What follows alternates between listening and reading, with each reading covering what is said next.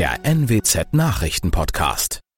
Guten Morgen zum Nachrichtenpodcast der NWZ. Mein Name ist Christian Osterloh. Moin.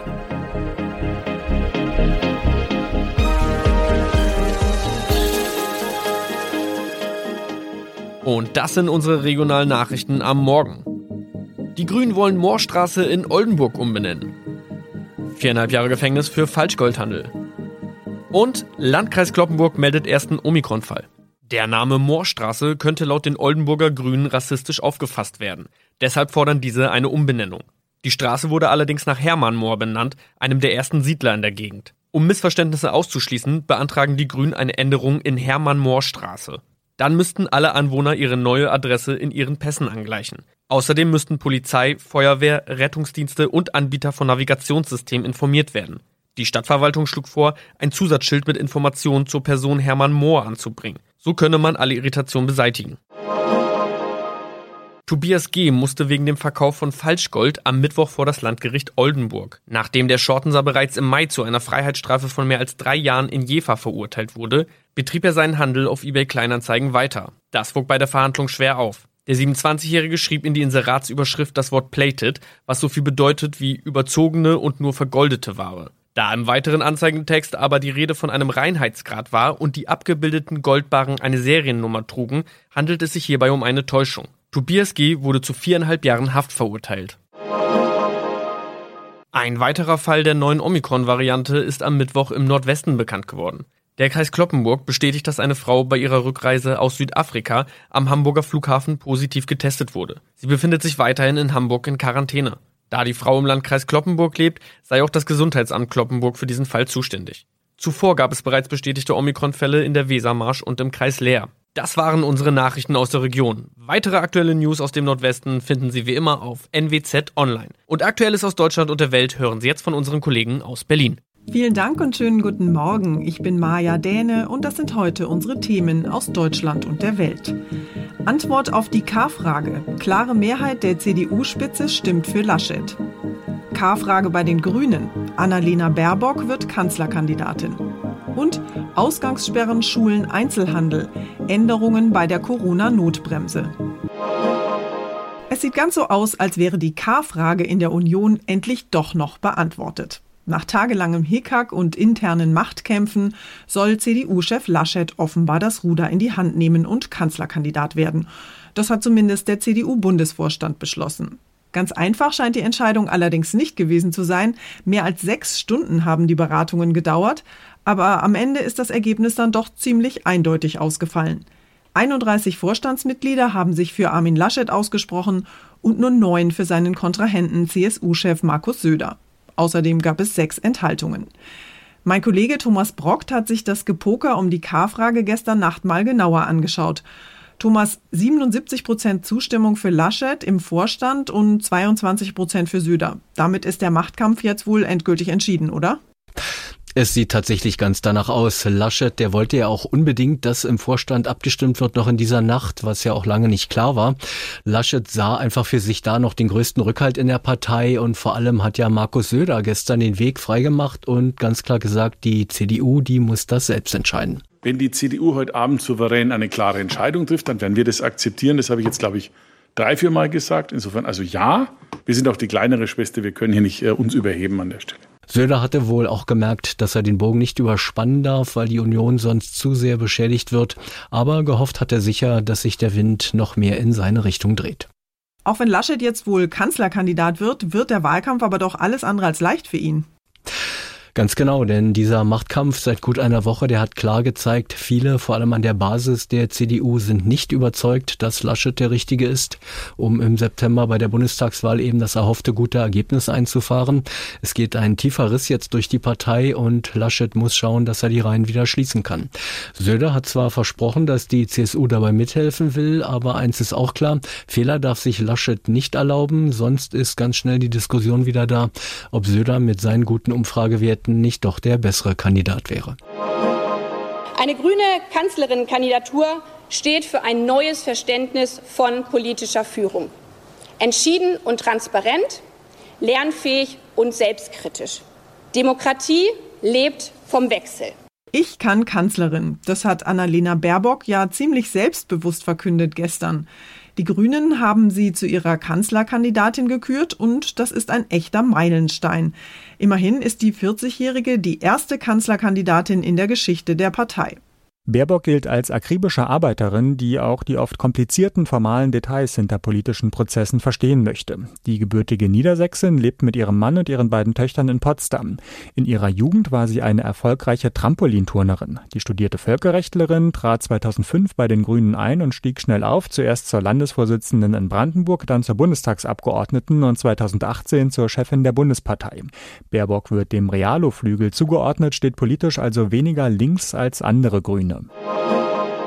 Die angekündigte bundesweite Corona-Notbremse ist in den vergangenen Tagen ja immer wieder diskutiert und heftig kritisiert worden. Jetzt sieht es allerdings so aus, als hätten sich die Fraktionen von CDU und SPD auf die wichtigsten Eckpunkte geeinigt. Wenn Bundestag und Bundesrat zustimmen, könnte die Notbremse noch in dieser Woche in Kraft treten. Mein Kollege David Riemer hat sich mit der Notbremse mal genauer beschäftigt. David, es hat ja in den vergangenen Tagen immer wieder heftige Kritik an der Corona-Bremse gegeben, vor allem an den geplanten Ausgangssperren. Sind denn jetzt alle einigermaßen zufrieden mit den Regelungen?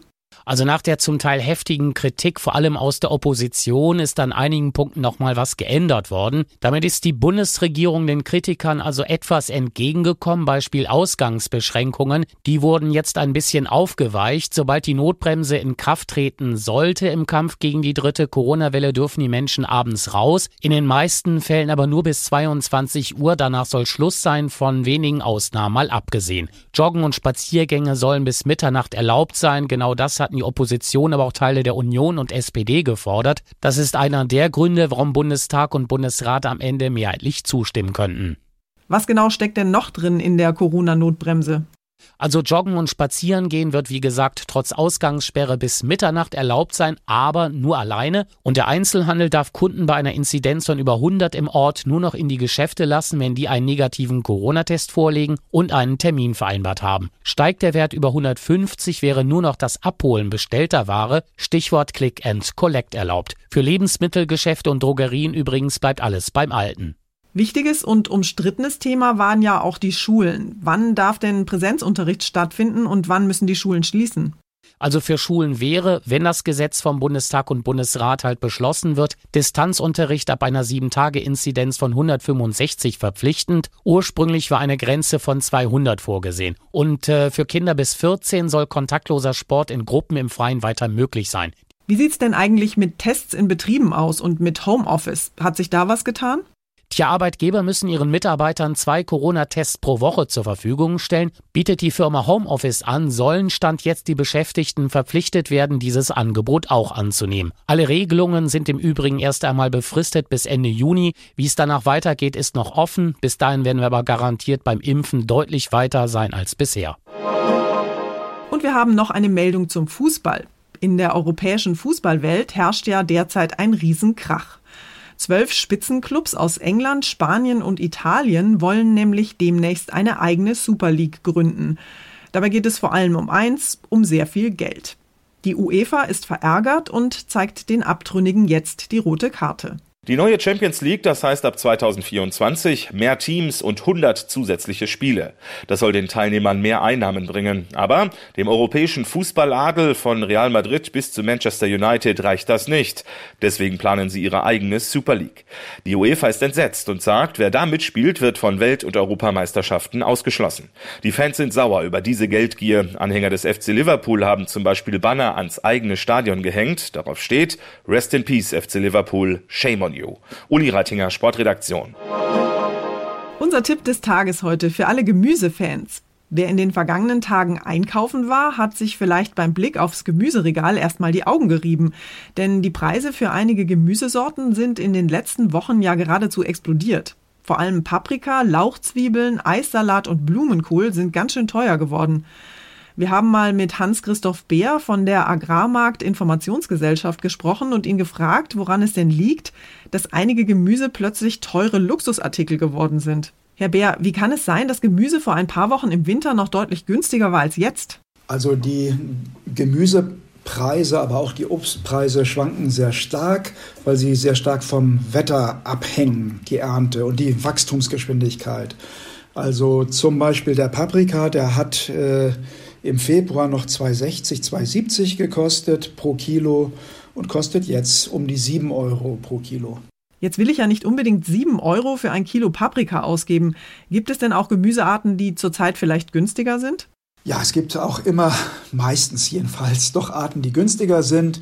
Also beim Gemüse wäre es zum Beispiel so Zucchini, ist deutlich günstiger als vor einem Jahr und äh, Strauchtomaten, Kohlrabi, Brokkoli, äh, Zwiebeln, wenn es nicht gerade Buntzwiebeln sind, sind auch günstig. Es gibt ja jetzt auch schon den ersten deutschen Spargel. Kann man denn da schon sagen, wie sich der Spargelpreis entwickeln wird? Der Spargel reagiert relativ schnell auf Temperaturänderungen, wenn sich der Boden dann auch erwärmt. Also innerhalb einer Woche haben Sie spätestens die Reaktion. Es war bislang sehr kalt. Das sehen Sie auch noch an den Startpreisen. Die sind sehr hoch. Wir liegen auch im Moment über Vorjahr. Aber das kann sich bei einer stärkeren Erwärmung ganz schnell ändern. Also Geldbeutel schonen und mehr Zucchini und Tomaten essen. Dankeschön, Herr Bär. Und zum Schluss geht es bei uns heute um die Wetteraussichten für den Sommer in diesem Jahr. Statt auf Wetterfrösche oder Meteorologen setzen die Schweizer dabei auf Schneemänner. Und zwar auf explodierende Schneemänner. Nee, sie haben sich nicht verhört. Nach altem Brauch gibt in Zürich ein explodierender Schneemann darüber Auskunft, ob der Sommer gut oder schlecht wird.